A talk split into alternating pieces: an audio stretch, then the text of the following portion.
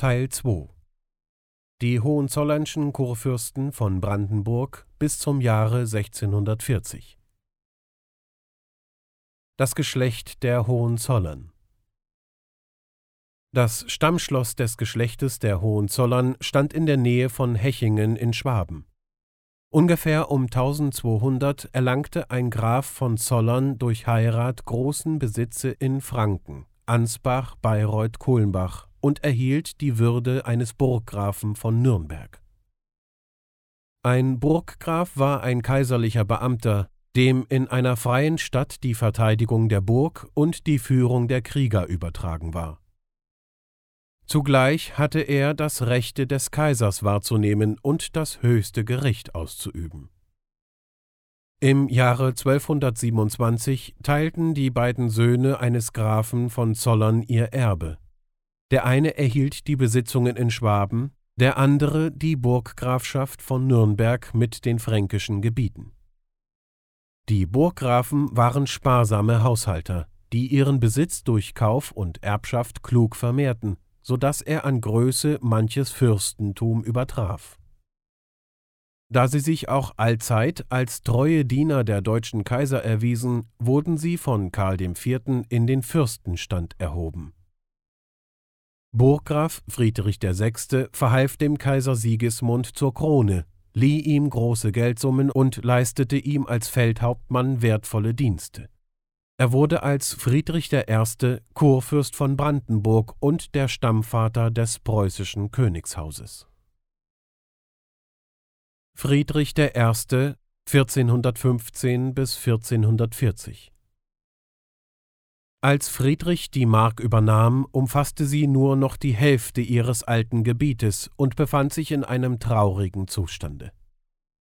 Die Raubritter, unter denen die Quitzows am mächtigsten waren, wollten den Burggrafen nicht als ihren Herrn anerkennen. Sie spotteten über den Nürnberger Tand und verweigerten die Huldigung, auch wenn es ein Jahr lang Burggrafen regnete. Friedrich aber lieh sich von dem Landgrafen von Thüringen die faule Grete, ein schweres Geschütz, das mächtige Steinkugeln schoss, und eroberte die Burgen der übermütigen Edelen. So erzwang er sich Gehorsam. Wenn er in des Kaisers Diensten fern von der Mark weilte, verwaltete seine Gemahlin, die schöne Else, für ihn das Land.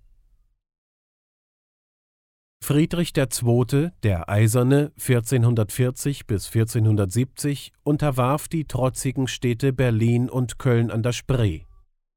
Diese wollten ihm nämlich verwehren, sie gewappnet und mit seinen Kriegern zu betreten. Um die Bürger zu dauerndem Gehorsam zu zwingen, baute er an der Spree ein festes Schloss. Von dem deutschen Ritterorden kaufte er die Neumark zurück. Albrecht Achilles (1470 bis 1486), der Bruder Friedrichs II., war ein streitbarer Herr, der in vielen Turnieren den Sieg davontrug. Er gab 1473 das Hohenzollernsche Hausgesetz. Dieses bestimmt, dass die Mark Brandenburg ungeteilt und mit der Kurwürde immer auf den ältesten Sohn übergeht.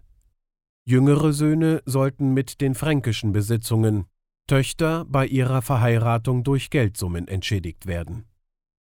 Durch dieses Gesetz blieb die Mark vor Erbstreitigkeiten und Zerstückelung bewahrt. Johann Cicero 1486 bis 1499 war der erste Hohenzoller, der in der Mark aufgewachsen war und sich dort heimisch fühlte. Er hatte eine gelehrte Erziehung genossen und sah es gern, wenn sich auch die märkischen Edelleute Kenntnisse und feine Sitte aneigneten. Joachim I., Nestor, 1499 bis 1535 Als Joachim I., erst 15 Jahre alt, zur Herrschaft kam, glaubten übermütige Edelleute ungestraft ein Raubritterleben führen zu können. Sie sollen dem jungen Kurfürsten sogar den höhnenden Vers Joachimchen hüte dich, fangen wir dich, so hangen wir dich an die Tür seines Schlafzimmers geschrieben haben. Aber Joachim hielt scharfe Ordnung und ließ eine Anzahl der wilden Gesellen trotz Fürbitten ihrer Freunde hinrichten. Damit jedermann sein Recht finden könnte, setzte er das Kammergericht in Berlin ein. Um tüchtige Richter und Beamte zu bekommen, eröffnete er zu Frankfurt an der Oder eine Universität. Der Reformation stand Joachim I. feindlich gegenüber, konnte jedoch die Ausbreitung der neuen Lehre in der Mark nicht hindern. Alte Anrechte auf Pommern sicherte er durch einen Vertrag, in dem den Kurfürsten von Brandenburg Pommern zugesagt wurde, wenn die dortigen Herzöge ausstürben. Entgegen dem Hohenzollernschen Hausgesetze teilte Joachim I. bei seinem Tode die Mark.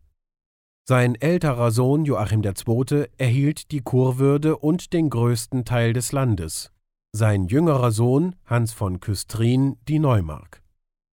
Diese fiel aber, als Hans kinderlos starb, wieder an die Mark zurück. Joachim II. Hektor 1535 bis 1571 führte die Reformation in der Mark ein, ließ Schulen errichten und suchte, die Bildung der Geistlichen zu heben.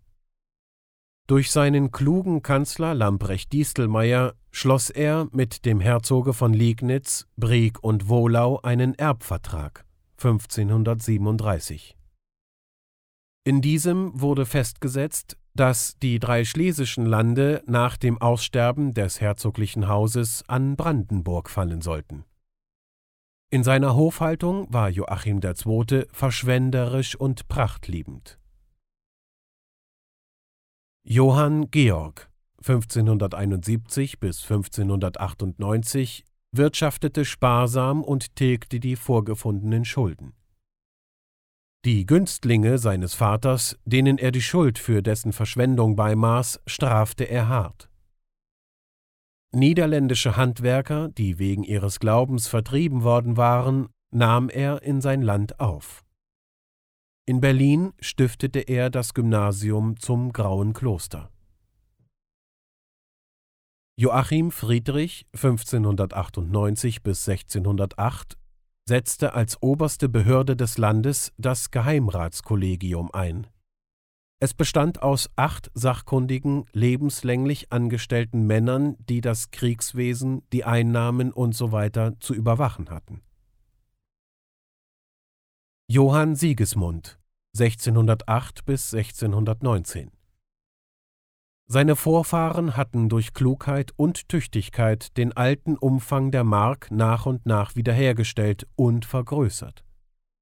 Johann Sigismund vermehrte den Besitz seines Hauses durch zwei wichtige Erwerbungen auf das Doppelte. Die Herzogtümer Preußen und Kleve fielen unter seiner Herrschaft an Brandenburg. Die Hohenzollernschen Kurfürsten fassten damit Fuß an Weichsel und Rhein. Das Herzogtum Preußen Zwischen Weichsel und Memel wohnten seit alten Zeiten die heidnischen Preußen. Als alle Versuche, sie friedlich zu belehren, misslangen, rief der Bischof von Oliva den deutschen Ritterorden gegen sie zu Hilfe. Da sandte der Hochmeister im Jahre 1230 eine Anzahl Ordensritter, um Preußen zu erobern. Sie drangen von Kulm an der Weichsel aus in das Land ein und unterwarfen es mit Unterstützung deutscher Kreuzfahrer in harten Kämpfen, die mehr als 50 Jahre dauerten.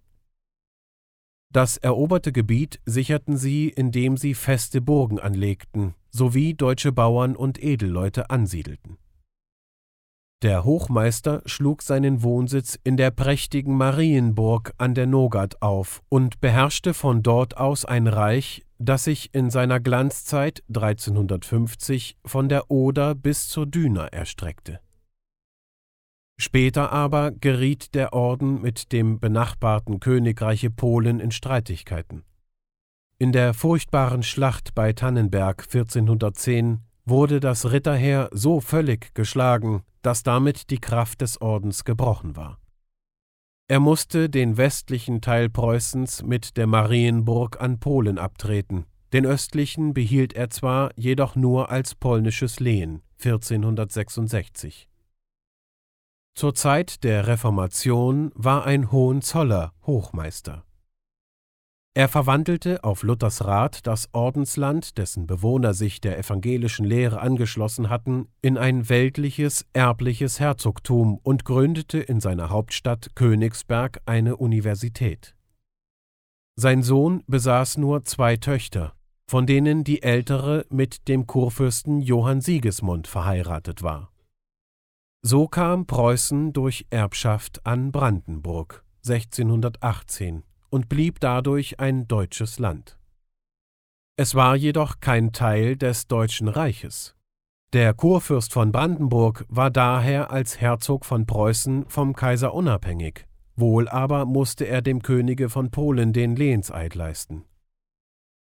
Die deutschen Ordensritter trugen einen weißen Mantel mit einem schwarzen Kreuze, Daher sind die Farben schwarz-weiß preußische Landesfarben geworden. Kleve Die Gemahlin Johann Sigismunds war die Nichte des letzten Herzogs von Kleve. Als dieser kinderlos starb, erhob Johann Sigismund Anspruch auf das Land, geriet aber dabei in Zwist mit dem Pfalzgrafen von Neuburg, der ebenfalls mit dem Herzoge von Kleve verwandt war. Um den Beistand der reformierten Holländer zu gewinnen, trat Johann Sigismund zur reformierten Kirche über. Der Pfalzgraf wurde katholisch, weil er dadurch die Hilfe der Liga zu erlangen hoffte. Nach langem Streite teilten sich beide das Erbe durch einen Vertrag 1614. Johann Sigismund erhielt Kleve sowie die Grafschaft Mark, Hauptstadt Hamm und Ravensberg, Hauptstadt Bielefeld. Georg Wilhelm 1619 bis 1640 Zu seiner Zeit wütete der Dreißigjährige Krieg. Die brandenburgischen Lande wurden von Schweden und Kaiserlichen entsetzlich verwüstet. Der Kurfürst, dem es leider an Tatkraft fehlte, hielt sich meist in dem fernen Königsberg auf